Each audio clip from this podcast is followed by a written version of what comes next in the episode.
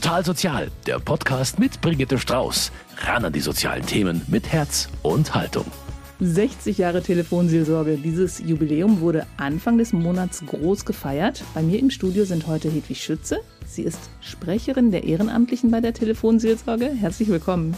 Dankeschön. Und der Leiter der Telefonseelsorge im Erzbistum, Alexander Fischolt, ist ebenfalls hier. Grüß Gott. Schönes Grüß Gott in die Runde. Jetzt ist das Fest vorbei. Was war denn für Sie, Frau Schütze, der schönste Moment dabei? Es war wirklich die große Schrift 60 Jahre Telefonseelsorge. Wir feiern uns, wir dürfen gefeiert werden. Also einfach der, der Bezug von unserer täglichen Arbeit jetzt inmitten von, ja, von einem besonderen Saal mit großen Gemälden, also einfach die Festlichkeit des Raums und ja, das hat mich sehr beeindruckt. Also der, der große festliche genau. Rahmen. Und wie war es bei Ihnen, Herr Fischer? Also der Festakt, den wir im Bayerischen Landtag hatten, der war natürlich was ganz Besonderes mit der Vorarbeit und der Nacharbeit, die dazugehört. Und äh, die Telefonsitzlage ist ja oft sehr im Hintergrund und nicht sichtbar. Wir telefonieren und chatten und mailen und sind für viele Menschen einfach nicht erlebbar so. Und da so ein Stück einfach auch mit Gästen, mit Menschen aus Politik und Kirche feiern zu können und damit ein Stück aus der Anonymität rauszukommen, ist natürlich immer was Besonderes äh, und damit natürlich auch die Themen und die Menschen, die wir begleiten, denen ein Stück einen Rahmen zu geben. Wer waren alles an, an, an Promis dabei? Also ich glaube, Ilse Aigner hat geredet. Genau, Ilse Aigner hatte ja, ermöglicht, dass wir im Bayerischen Landtag ähm, den Festakt feiern konnten. Das war natürlich was ganz Besonderes als Hausherrin, als als Chefin des Bayerischen Landtags, die auch sehr gut gesprochen hat. Der Kardinal war leider erkrankt, aber ähm, ansonsten einfach viele Leute aus der psychosozialen Szene hier in München, die mit dabei waren. Der Landrat von, von München, der Landrat aus, aus dem Berchtesgadener Land, wo wir ja auch eine Außenstelle haben, waren dabei. Das war ein gutes Miteinander. Und natürlich ganz viele ehrenamtliche Mitarbeiterinnen und Mitarbeiter, die auch mal ein, Stück Aufmerksamkeit bekommen haben, jenseits dessen, dass sie 24 Stunden am Tag, sieben Tage die Woche dieses Telefon, die Chats und die Mails bedienen. Also einfach mal gefeiert zu werden, haben sie sich redlich verdient. Wir wollen heute mal zurückschauen, quasi einen kleinen Ritt durch die Geschichte machen, denn wenn man sich mal überlegt, was sich gesellschaftlich alles verändert hat in dieser Zeit und was in der Welt alles los war, dann kann man sich vorstellen, dass sich auch die Arbeit bei der Telefonseelsorge sehr verändert hat. Vom Arbeitsverbot für Ehefrauen bis zur Online-Sucht. Bei der Telefonseelsorge sind alle Probleme angekommen. Aber wir werden auch darüber reden, was heute wichtig ist und was genau passiert, wenn jemand anruft. Ich freue mich auf ein spannendes Gespräch hier bei Total Sozial.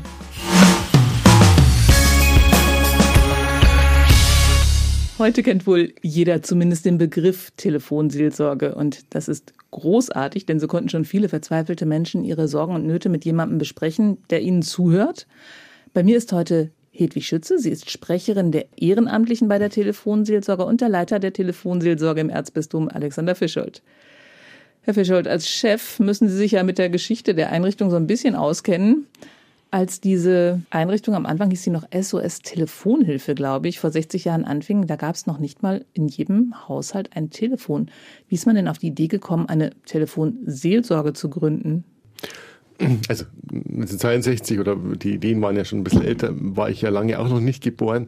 Insofern äh, eine Zeit, die ich tatsächlich nur aus den Geschichtsbüchern und aus den Erzählungen jetzt meiner Eltern kenne die Idee für Telefonseelsorge, die ist jetzt keine deutsche und auch keine, die die katholische oder evangelische Kirche hatten, sondern die aus England äh, kam letztendlich, wo in London ein, ein, ein, ein Pfarrer gesagt hat, wir müssen was tun gegen die Vereinsamung der Menschen und wir haben einfach so eine hohe Suizidrate, also sehr viele Menschen, die sich Gedanken machen, sich das Leben zu nehmen und wir müssen da was machen und wer schon mal in London war, zumindest in früherer Zeit, mittlerweile gibt es das ja nicht mehr so, der weiß vielleicht, dass es in diesen roten Telefonzellen, die es in, in England gibt, immer Zettel drin stecken für alles Mögliche, was da geworben wird.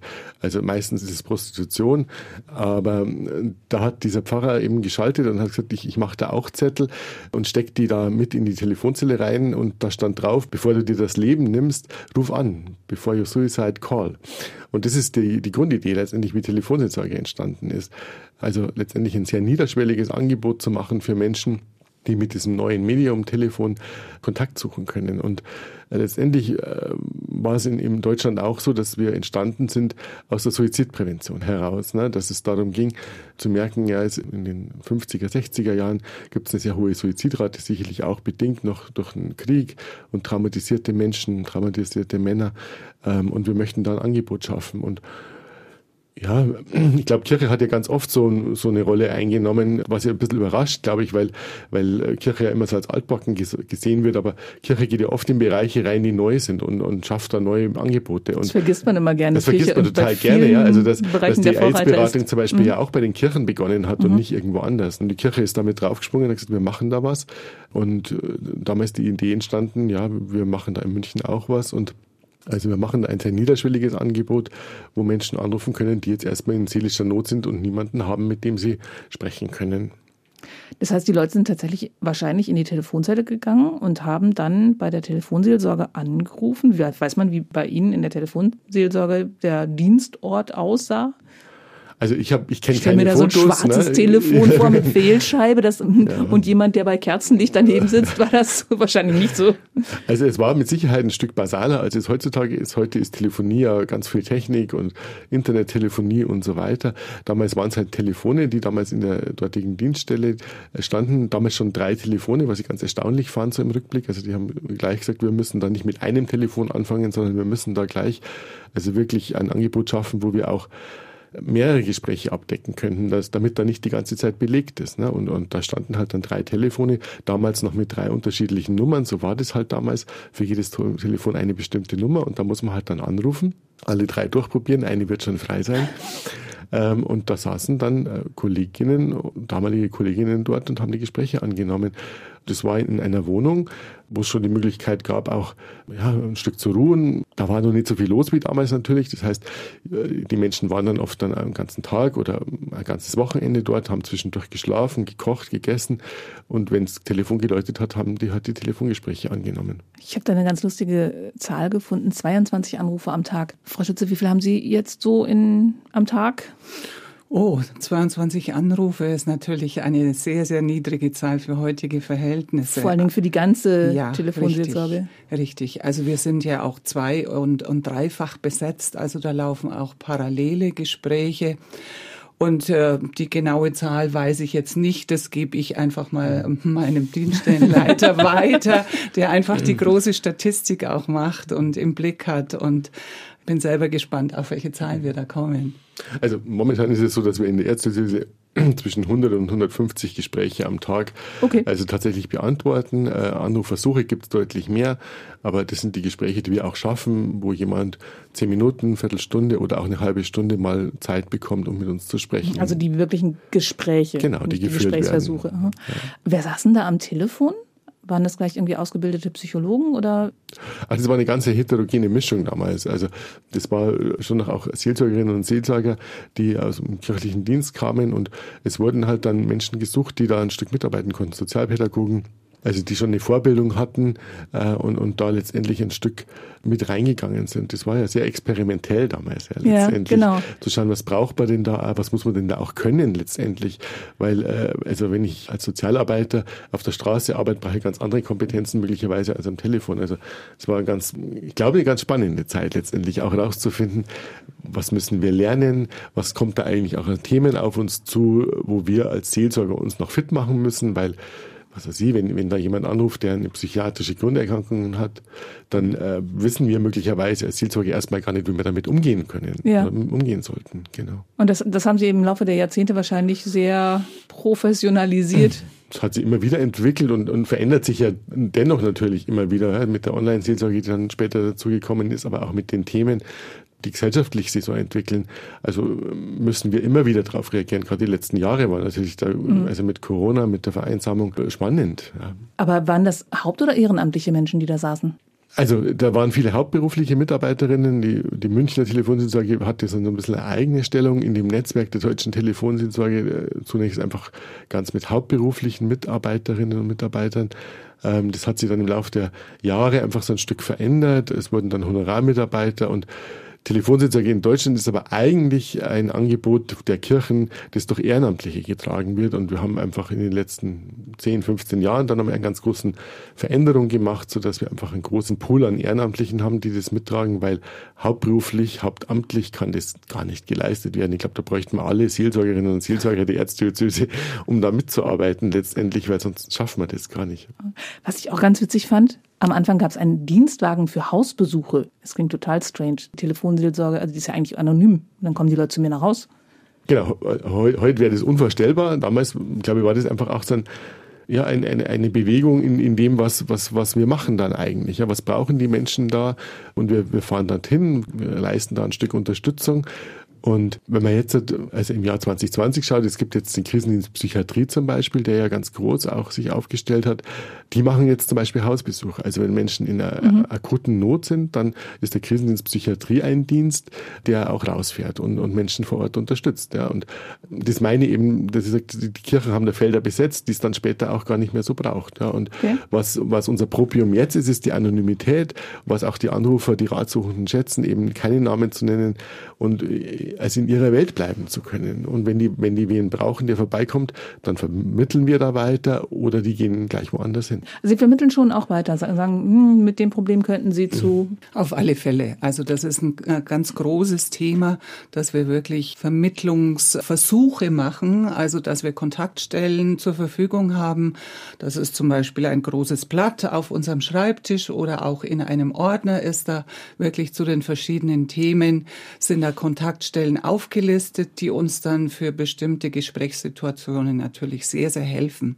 Also manches können wir einfach durch ein minutenlanges Gespräch einfach nicht auflösen mhm. oder nicht jetzt äh, wirklich endgültig abschließen, sondern es ist ein Medium, das dann eben auch eine Weitervermittlung mit beinhaltet muss ich ergänzen. Also ähm, ich glaube, vor 15 Jahren oder vor 20 Jahren war das noch viel mehr. Da haben noch viel mehr Leute angerufen und gesagt, ich bräuchte eine Beratungsstelle für dieses und jenes Thema. Ja, und äh, können Sie mir da was empfehlen? Und wir waren da viel mehr spezialisiert und hatten dann auch viel mehr Infos hier, als wir das heutzutage haben.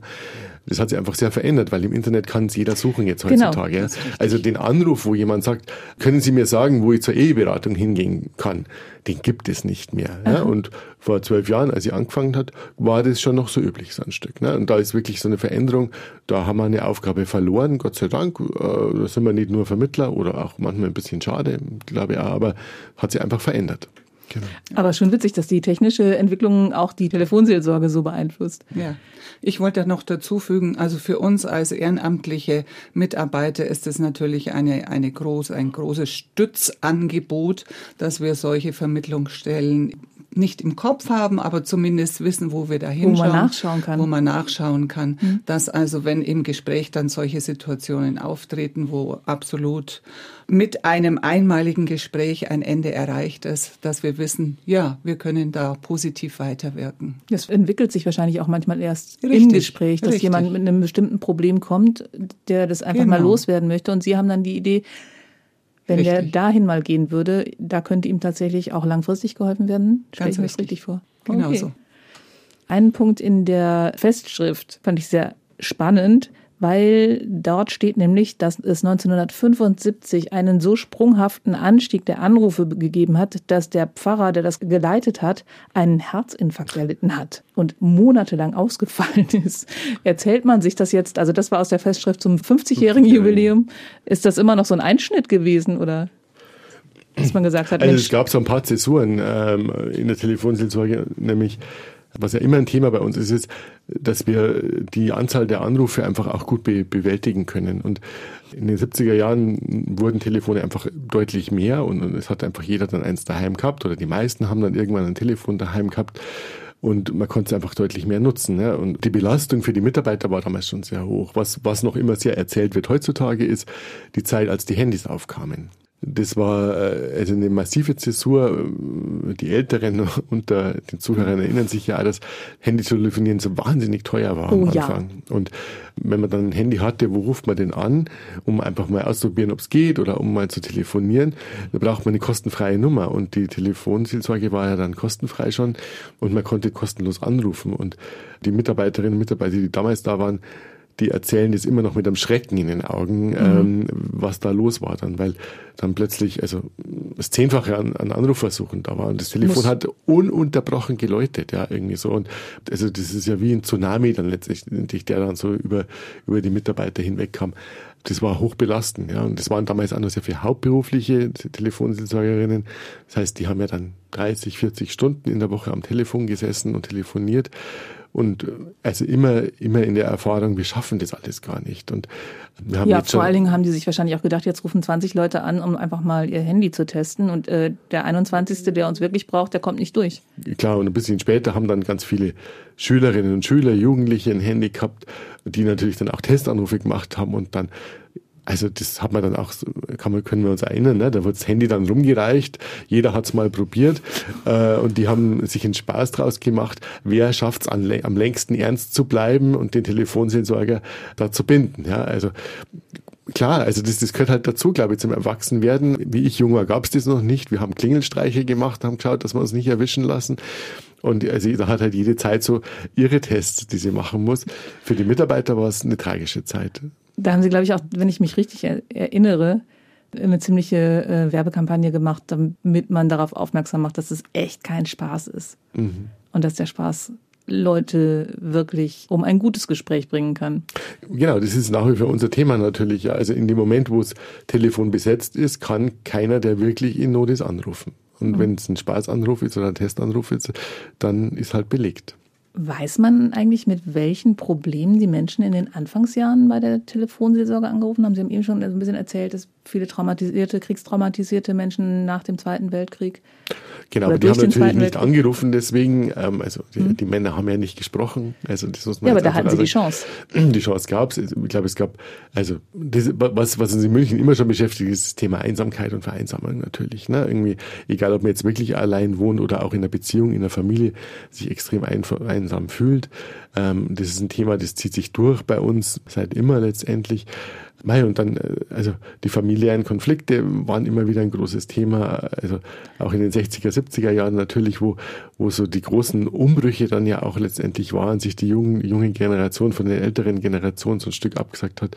Also waren hohe Belastungen dann auch für die Familie und auch die Frauen haben natürlich da auch ganz viel getragen letztendlich. Ja, an, auszuhalten, zu vermitteln, äh, Brücken zu bauen zwischen den familiären Kontexten. Und so zeitspezifische Probleme, ich habe es ganz am Anfang schon gesagt, also der Mann verbietet der Frau das Arbeiten, das war, glaube ich, bis in die 70er Jahre, bin ich richtig? Da ähm, haben wir zumindest noch eine Unterschrift noch gebraucht. Ne? Ja, genau. Äh, genau. Oder Homosexualität war tabu. Nicht nur tabu, aber auch noch ein Straftatsbestand Absolut. bis auch in die 70er Jahre. Absolut. Wir wissen das natürlich nicht genau, aber ich könnte mir das ganz gut vorstellen, dass einfach solche Themen, die gesellschaftlich nicht anerkannt waren, dann im persönlichen Rahmen eben in der Anonymität durchaus eben thematisiert werden mhm. konnten und thematisiert worden sind. Sie sind jetzt seit 2007? 2008. 2008 Hier dabei. in München, mhm. genau. Ich habe vorher die Ausbildung im Sächsischen gemacht, in Zwickau, in einer ökumenischen Einrichtung die nach der Wende relativ bald äh, entstanden ist. Und das war natürlich für mich auch sehr spannend in diesem Rahmen. Einfach, ja, die Jahre nach der, nach der Wende äh, im kirchlichen Bereich es eben ökumenisch zu erleben. Und klar, da gab es natürlich ganz andere Themen und ganz andere Probleme, das ist ganz klar. Da Aber wollte ich gerade fragen, haben die Leute das dann gleich akzeptiert, dass es da eine kirchliche Einrichtung gibt, bei der man anrufen kann und seine Sorgen erstmal loswerden kann?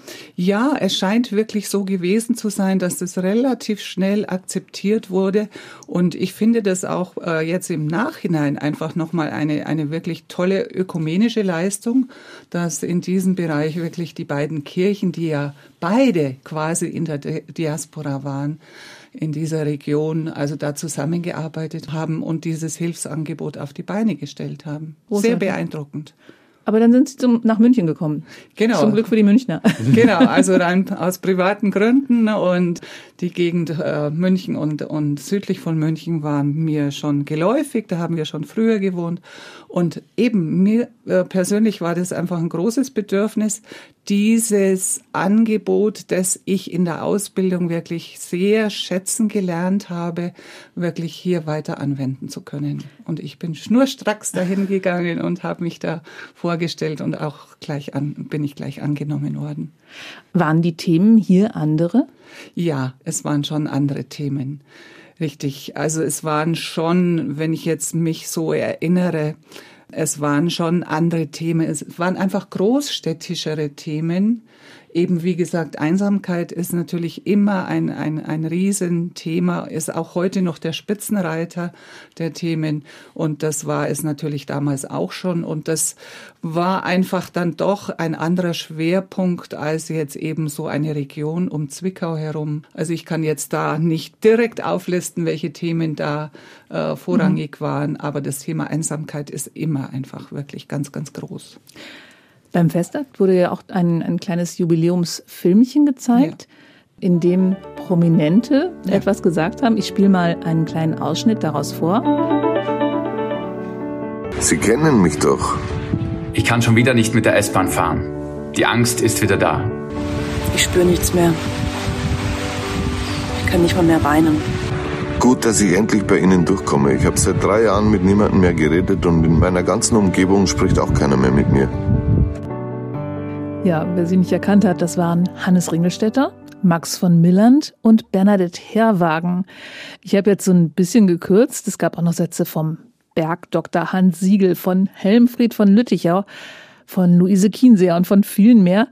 Was hat es mit diesem Film auf sich? Warum wurde der gezeigt? Wir haben ja diesen Festakt vorbereitet und äh, haben überlegt, was wir da machen. Und äh, das Gute, aber gleichzeitig für die Öffentlichkeit als Arbeit natürlich unser Problem ist, dass die Anrufenden und die Ratsuchenden anonym sind, das bleiben wollen und das auch bleiben sollen. Ach genau, sie hätten es so, ja nicht mitschneiden so, können. Genau. Logisch. Und, und ähm, wir hatten uns dann sehr, sehr früh darauf verständigt, dass wir die Caro Matzko vom Bayerischen Rundfunk anfragen, ob, ob sie uns da unterstützt und ein Stück auch diesen Fest, Festakt dann moderiert. Und äh, letztendlich war es ihre Idee zu sagen, also wie, wie, wie können wir denn die, die Ratsuchenden zu Wort kommen lassen? Die müssen wir zu Wort kommen lassen. Und dann war die Idee eben zu sagen, also wenn wir so typische Sätze finden äh, aus der Telefonseelsorge, die uns häufig begegnen, dann wäre das eine ganz gute Gelegenheit, die zu nehmen und wir suchen uns Paten oder Patinnen für diese Sätze, äh, die die einsprechen. Ja? Und äh, wir haben uns dann hingesetzt, ein paar Kolleginnen, ehrenamtliche, hauptamtliche, haben nochmal so in, in die Statistik reingeschaut, was sind so die Hauptthemen, die wir haben und haben glaube ich, wirklich sehr passende Sätze gefunden, die ein, ein, ein ziemlich gutes Bild abdecken von dem, wie Menschen bei uns anrufen. Und haben die dann transkribiert oder aus dem Gedächtnis halt so ein Stück rausgeschrieben, was könnte so ein typischer Satz sein. Und äh, genau, und die Karamatska hat dann eben diese äh, Kolleginnen und, und Bekannten von ihr angefragt und rausgekommen ist dieses ganz wunderbare kleine Filmchen, das sie wahrscheinlich auch verlinken dann.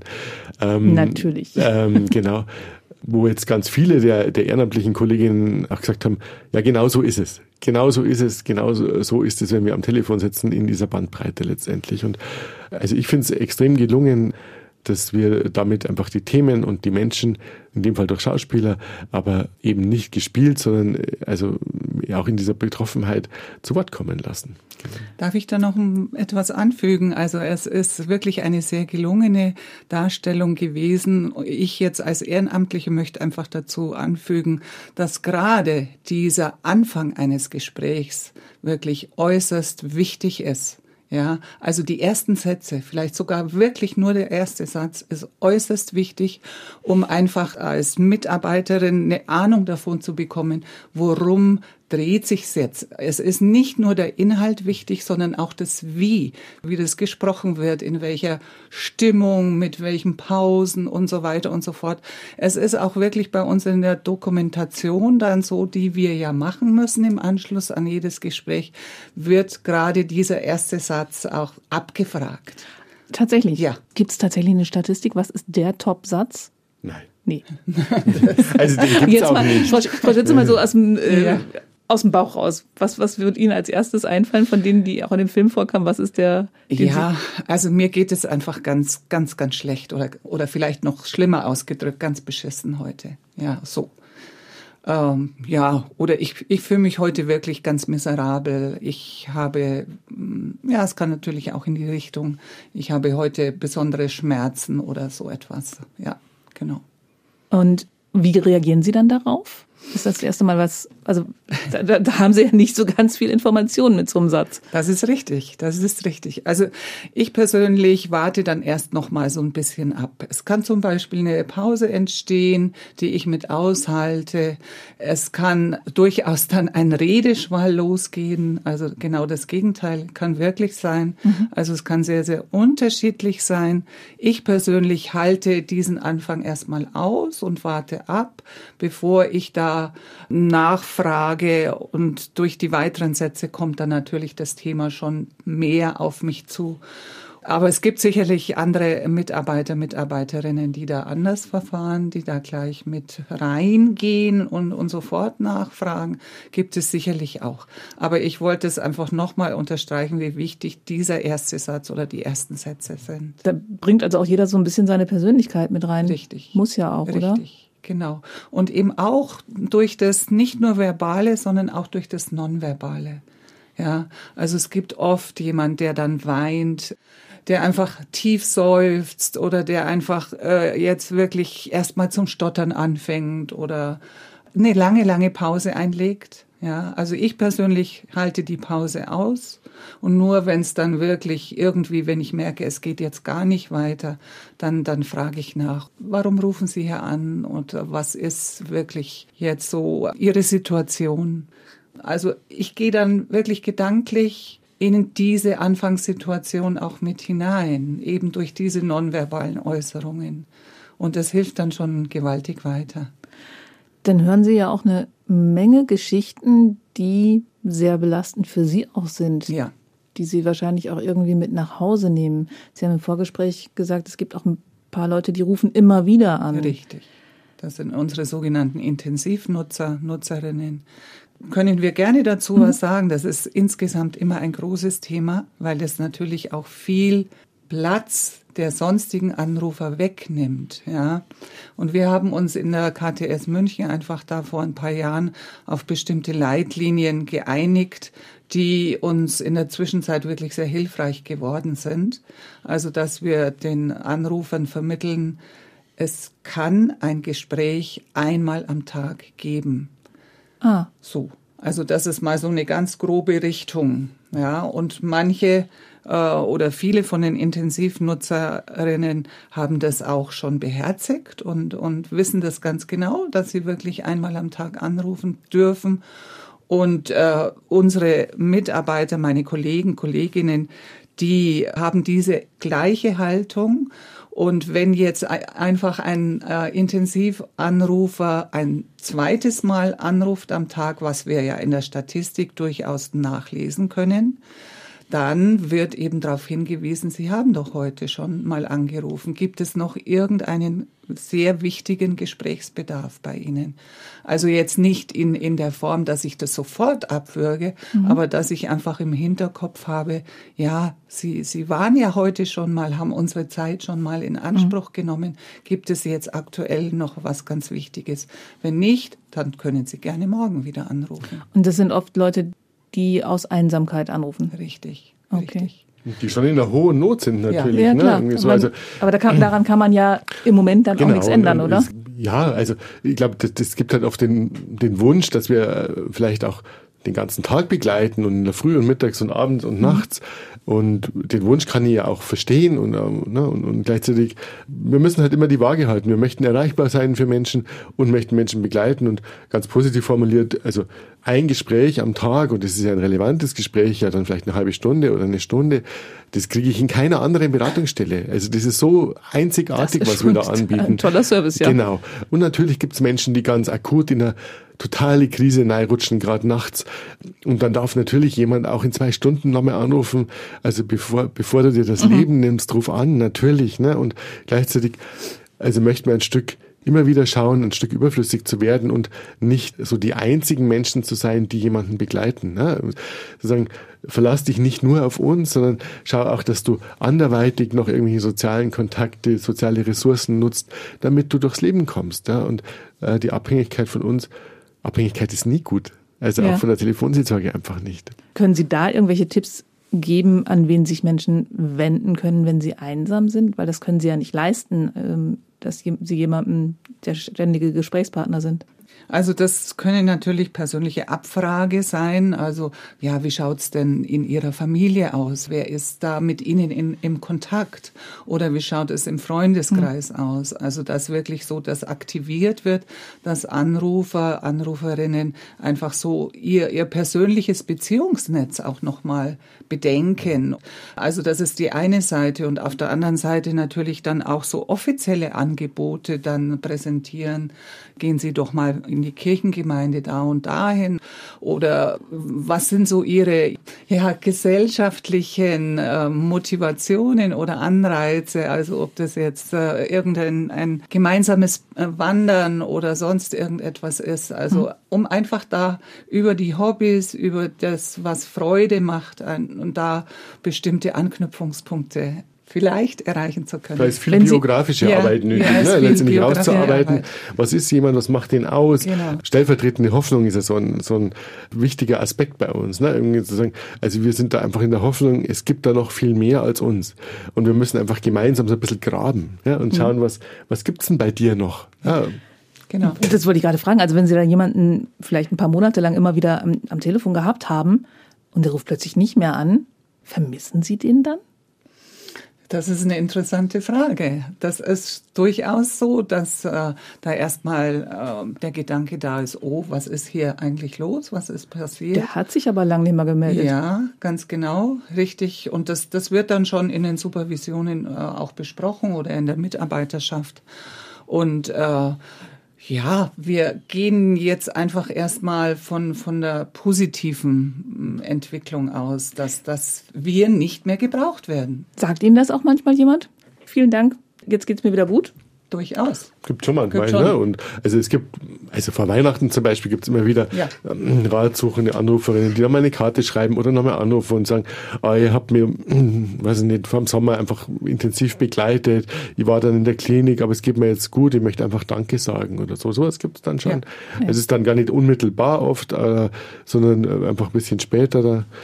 Und das, das was, was meine Kollegin gerade gesagt hat, es wird schon rumgefragt dann unter den Kollegen, habt ihr von der und der, die hat doch da oft angerufen, was gehört und irgendwer weiß dann, ja, ja, die ist in die Klinik gegangen, die ist aber wohl auf oder ähm, so. Also dann, es gibt schon, dass ja, vertraute Menschen ähm, ein Stück Sorge gemacht wird, was ist mit denen eigentlich? Genau, da wollte ich auch nochmal einhaken. Sie haben es auch gerade schon mal gesagt, Sie haben, bekommen auch eine Supervision. Es gibt auch für Sie die Möglichkeit, das, was Sie mit nach Hause nehmen, dann nochmal loszuwerden. Oh ja, oh ja, das ist ein ganz wichtiges Element. Ohne das ginge es für uns nicht. Ganz wichtig. Und es ist auch wirklich verpflichtend, also wirklich einen bestimmten äh, Teil der angebotenen Supervisionen durchs Jahr wirklich in Anspruch zu nehmen. Da haben wir unsere Zahlen eben aufgestellt, was sinnvoll ist.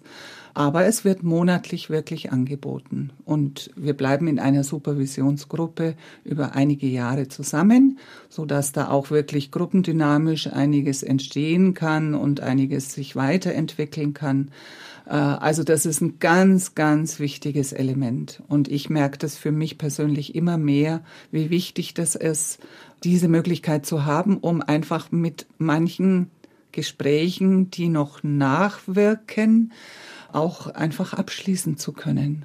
Durch das Mitsprechen der Kollegen und Kolleginnen, durch den Supervisor, der ja wirklich ein, ein Profi ist, der wirklich bei uns von extern kommt, äh, also wirklich ein absoluter Fachmann ist, also die manche Themen wirklich kompetent und, und fachlich gut genug aufzuarbeiten. Weil es ja immer mein, darum geht, mein eigenes Handeln zu reflektieren. Mhm. Ja? Und das können Fälle sein, eben, wo die man nachgehen. Es kann aber auch sein, dass ich bei mir so feststelle, ah, ich bin momentan so genervt von den Anrufern nachts oder so, wo ich dann schauen muss, was ist da eigentlich los bei mir?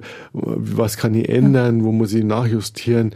Hat es was mit meinem Leben zu tun? Hat es mit der eigenen Überlastung zu tun? Also es sind ja nicht immer nur die, die Fälle, die einem nachgehen, die Menschen, sondern es ist ja immer was Dialogisches, ja, und wo ich bei mir eine Veränderung feststelle. Und da ist immer spannend hinzuschauen, ja, eigentlich, was, was passiert da bei mir eigentlich, ja. Und Telefonsitzsage ähm, zu machen. Das ist ja also lebenslange Persönlichkeitsentwicklung, ja. Und da bietet Supervision einfach eine total gute Chance, immer wieder hinzuschauen, wo geht's denn weiter bei mir?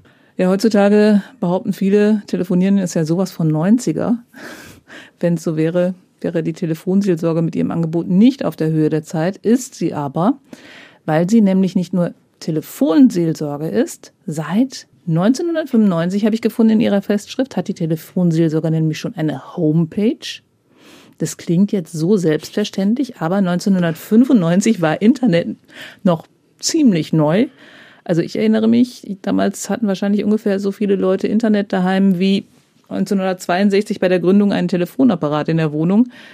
War die Telefonseelsorge vielleicht sogar eine der ersten kirchlichen Einrichtungen, die eine Homepage hatte? Also Sie waren sicherlich früh dabei, weil es, weil es einfach engagierte Kolleginnen im, bundesweiten Netzwerk gab, die gesagt haben, wir müssen mhm. also unser Angebot weiterentwickeln. Damals stand wahrscheinlich erstmal nur die Telefonnummer drauf, nur die sprechen Telefonnummer konnte man dann noch nicht. Ne? Aber da war schon sehr früh auch der Gedanke da, wir müssen, also was damals ja E-Mail war, das ist dann, wenn Sie sagen, ein Telefon des 90er, dann ist E-Mail, weiß ich nicht, 2000er Nullerjahre, vielleicht genau. oder Nullerjahre.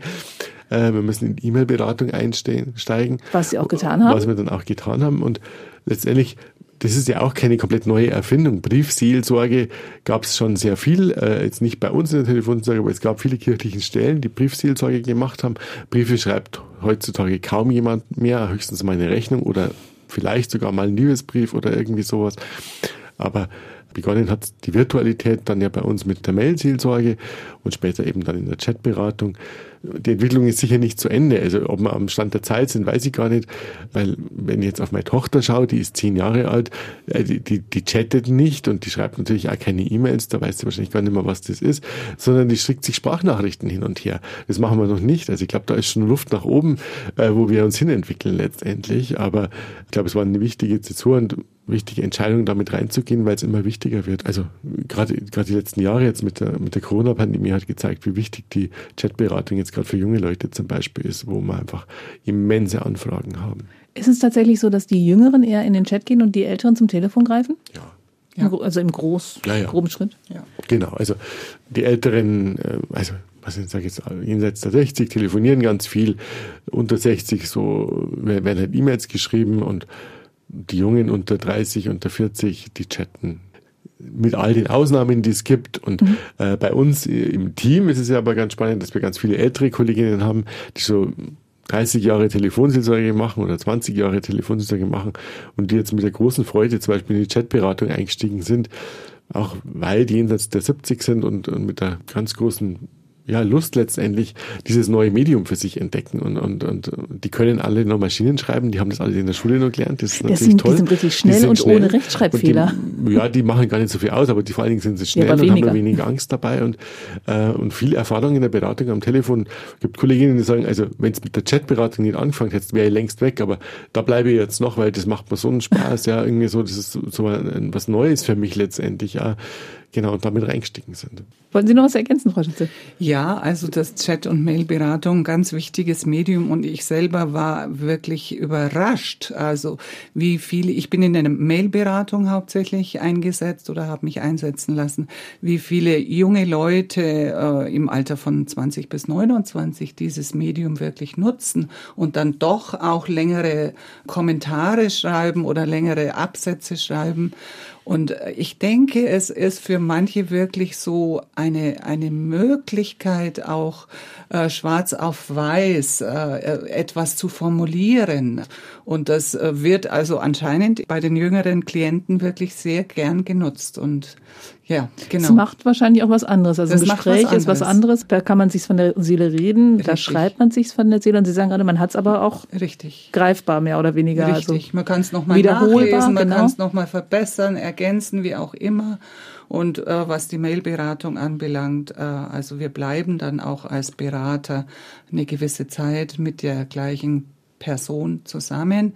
Also es kann da auch eine, ein, ein Prozess stattfinden, wenn das gewünscht ist, natürlich. Ja. Genau. Das ist ein großer Unterschied natürlich zum Telefon, wo ich heute ein Gespräch habe und wenn der Betroffene morgen wieder anruft, ist ein anderer Kollege ja, dran. Genau. Ne? Und in, in der Mailberatung, Richtig. das ist eben nur da so, kann ich tatsächlich einen, einen längeren Prozess auch mit jemandem machen und was entwickeln. Und dieses Schreiben, ne, das manche, die, die Tagebuch schreiben, die wissen das wahrscheinlich, ne? Also sich was von der Seele zu schreiben, hat an sich schon einfach eine sehr heilsame Wirkung. Ne? Irgendwie so das in Worte zu fassen, zu strukturieren, dass jemand anderes versteht, das ist was ganz Wichtiges. Ja? Und wir erleben es halt auch, dass ja, das ist ja alles in der Plattform, ne, wo das stattfindet, dass wir sehen, ähm, da schreibt jemand eine, eine Mail und wir antworten darauf, aber die Antwort wird nie gelesen. Das sehen wir, dass die nicht abgerufen wurde und was, glaube ich, gar nicht aus bösen Willen unbedingt entsteht, sondern äh, dadurch, dass jemand sich hingesetzt hat, vielleicht eine Stunde formuliert hat, sein, sein Anliegen formuliert hat, äh, da schon ein Stück in eine Klärung gekommen ist mhm. und die Antwort gar nicht mehr wichtig war. Hat, sie, hat das schon mal klar im Kopf? hat an sich schon, also es ist aus sich selbst wirksam, es ist fast sakramental, genau. wie Beichte oder wie Tagebuch. Ja. Genau, so, mhm. das hat was, was, was, was Heilendes, ein ja, Stück okay. vielleicht sogar. Ja. Genau. Ja. Und die Chatberatung, das ist dann. Das ist wie Telefon schnell. letztendlich. Also ich habe einen, ich habe einen unmittelbaren Kontakt mhm. mit einem Berater, einer Beraterin, Seelsorger, Seelsorgerin, jetzt für eine halbe Stunde oder für eine Stunde, wo wir hin und her schreiben. Das ist kann man sich vorstellen, ähnlich wie WhatsApp, das kennen ja die allermeisten. Ne? Irgendwie ich schreibe was und der andere schreibt zurück. Man sieht auch, wenn der andere gerade schreibt oder wenn er nicht schreibt. Man kann Smileys reinsetzen oder äh, mhm. Texte mit reinkopieren und alles Mögliche. Aber das ist dann auch abgeschlossen wie ein Telefongespräch und wenn ich einen neuen Chatberatungstermin mache, dann habe ich einen neuen Kollegin, neuen Kollegen dran. Genau. Mache ich einen Chatberatungstermin oder kann ich einfach reingehen und irgendwas schreiben? Mhm. Also beides ist grundsätzlich möglich. Also ich muss einen freien Berater finden. Ne? Okay. Das ist auf der Bundeshomepage telefonseelsorge.de, die ist relativ einfach zu finden. Da muss ich mich registrieren, äh, dass ich einfach äh, ja, einen Zugang habe dann darauf, ist aber anonym. Und dann muss ich halt schauen, wann ein Termin aufgeht. Das ist ein Unterschied zum Telefon zum Beispiel. Also wenn ich jetzt in, München die Telefonseelsorge anrufe, dann komme ich mit äh, einer großen Wahrscheinlichkeit im Raum München auch raus oder in Reichenhall oder in Rosenheim, Augsburg, Ingolstadt. Ah, okay. Bin auf jeden Fall auf dem südbayerischen Raum. Also wir haben in Bayern jetzt drei Regionen, wo ich rauskomme. Wenn ich in der Chatberatung den Termin hole, kann es auch sein, dass ich in der Telefonseelsorge Westerland lande und, und mit denen chatte, ja, letztendlich, weil das natürlich nicht regionalisierbar ist. Auch wir wissen ja nicht, wo das Gegenüber sitzt. Es ja. kann auch sein, dass das ein Austauschstudent ist, der gerade in, in Sydney sitzt und, äh, und halt an der deutschen Telefonseelsorge die Telefonseelsorge Chatberatung nutzt. Das, das ist ein Unterschied. Also da sind die Themen oder auch die, die, der kulturelle Hintergrund einfach ein Stück anderer. Mhm. Weil ich nicht weiß, der kommt jetzt aus Oberbayern oder aus Schwaben, sondern es kann einfach sein, dass das ein junger Mann ist, der ähm, ja in Mecklenburg-Vorpommern sitzt und, und da auf dem Dorf wohnt. Und der eine ganz andere Lebenswirklichkeit hat als die Jungs hier. Also 60 Jahre Telefonseelsorge und immer auf der Höhe der Zeit, kann man sagen. Und kein Ende. Und kein Ende. Und kein Ende, vor allem das. Ja. Was sind so die nächsten Pläne? Gibt es schon wieder eine technische Entwicklung, auf die Sie aufmerksam geworden sind, wo Sie sich weiterentwickeln wollen? Gibt es demnächst eine Niederlassung auf dem Mars? Also wo, wo, wir natürlich immer schauen, wo, wo entwickelt sich so die virtuelle Beratung hin oder auch die, oder, oder die, die Virtualität hin. Äh, das ist ja alles so gar nicht planbar. Also diese Sprachnachrichten hin und her schicken, ist ein ganz neues Phänomen. Ob die Telefonseelsorge darauf reagiert, das wird diskutiert in den verschiedenen Gremien. Und es kommt dann sowieso anders, ja. Also das, was, was Chatten und was Mailen ablöst, wissen wir noch gar nicht. Aber ich bin sicher, wir werden da hinschauen, was es dann auch gibt. Wo wir momentan so ein Stück dran sind, ist, äh, wir machen ja die Telefonberatung. Telefonseelsorge tatsächlich von den Dienststellen aus. Das ist auch ein ganz wichtiger Aspekt im Sinne der Anonymität. Wir haben jetzt während der Pandemie zum Beispiel für München zwei Außenstellen aufgemacht, dass die Wege kürzer sind, dass die Kolleginnen auch nicht alle bis in die Münchner Innenstadt kommen müssen, sondern hatten in, in Poing draußen und in Tutzing draußen zwei Außenstellen. Da macht natürlich die moderne Technik auch vieles möglich erreichbar sein geht ja in beide Richtungen. Die, die, die, die, die Anrufer sollen uns erreichen können, aber wir arbeiten ja mit ehrenamtlichen Mitarbeitern. Auch wir müssen erreichbar sein für die Ehrenamtlichen. Und da sind wir ja, auf dem Weg zu schauen, wo geht's denn eigentlich hin jetzt dann, ja, und, und äh, was diskutiert wird im Kreis der Ehrenamtlichen ist, äh, zu Hause die Telefonseelsorge zu machen, da schauen wir sehr vorsichtig hin, wie das gehen kann, aber ich glaube, da sind wir noch nicht am Ende. Für die muss es einfach sein, diesen Dienst zu tun. Wenn ich erst vier Stunden fahren muss, um dann zwei Stunden Dienst zu machen, das steht dann in keinem Verhältnis. Ja. Und kommt ja auch den Ratsuchenden nicht zugute. Habe ich noch gar nicht gefragt, wie viele Ehrenamtliche sind bei Ihnen gerade engagiert? Also an den drei Dienststellen sind wir so um die 120 Ehrenamtliche. Wow. Das ist gar nicht so viel, wenn man bedenkt, ja, wir haben ja 24 Stunden am Tag, 365 Tage im Jahr. Dann haben wir äh, 10, äh, 12 Stunden dreifach besetzt und äh, nochmal 12 Stunden doppelt besetzt. Ähm, das ist schon eine ungeheure Zahl an Menschen, die wir da brauchen, plus die Chatberatung, plus die Mailberatung, ähm, hauptberuflich nicht zu leisten. Ja, aber und weil wenn wir 150 Leute wären, dann täte es uns auch nicht schaden. Genau. Und Sie bilden die Leute auch aus. Darüber hatten wir vor einigen Wochen mhm. noch eine Sendung total sozial gemacht. Die verlinken wir auch nochmal.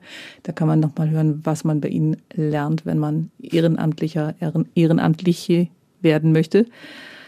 Und wir sagen nochmal die bundesweit einheitliche Telefonnummer, bei der darf man sich auch immer noch melden, auch wenn es auch per Chat und online geht. Genau, das ist die 0800 111 0222, ist die katholische Nummer, oder 0800 111 0111, die evangelische Nummer gibt noch zwei. Auch das ist eine Entwicklung, wo wir schauen müssen, äh, wo es hingeht letztendlich. Wir sind bundesweit ökumenisch aufgestellt. Ähm, momentan gibt es die beiden Nummern noch. Wir schalten aber hin und her. Also beide Nummern probieren, schauen, wo man durchkommt. Die katholische ist ein bisschen weniger genutzt, weil es die 222 am Schluss hat, glaube ich. Also insofern hat man da eine höhere Chance. da dürfen Sie sich auf jeden Fall melden mit jedem Problem, das Ihnen auf der Seele brennt. Ich sage vielen, vielen Dank für das spannende Gespräch. Sehr gerne. Sehr gerne. Und das war es auch schon wieder mit Total Sozial für heute. Die versprochenen Links zum Video und zur Homepage der Telefonseelsorge finden Sie auf unserer Homepage, die da heißt münchner-kirchenradio.de. Ich verabschiede mich von Ihnen. Machen Sie es gut. Bis zum nächsten Mal. Ihre Brigitte Strauß. Total Sozial, ein Podcast vom katholischen Medienhaus St. Michaelsbund, produziert vom Münchner Kirchenradio.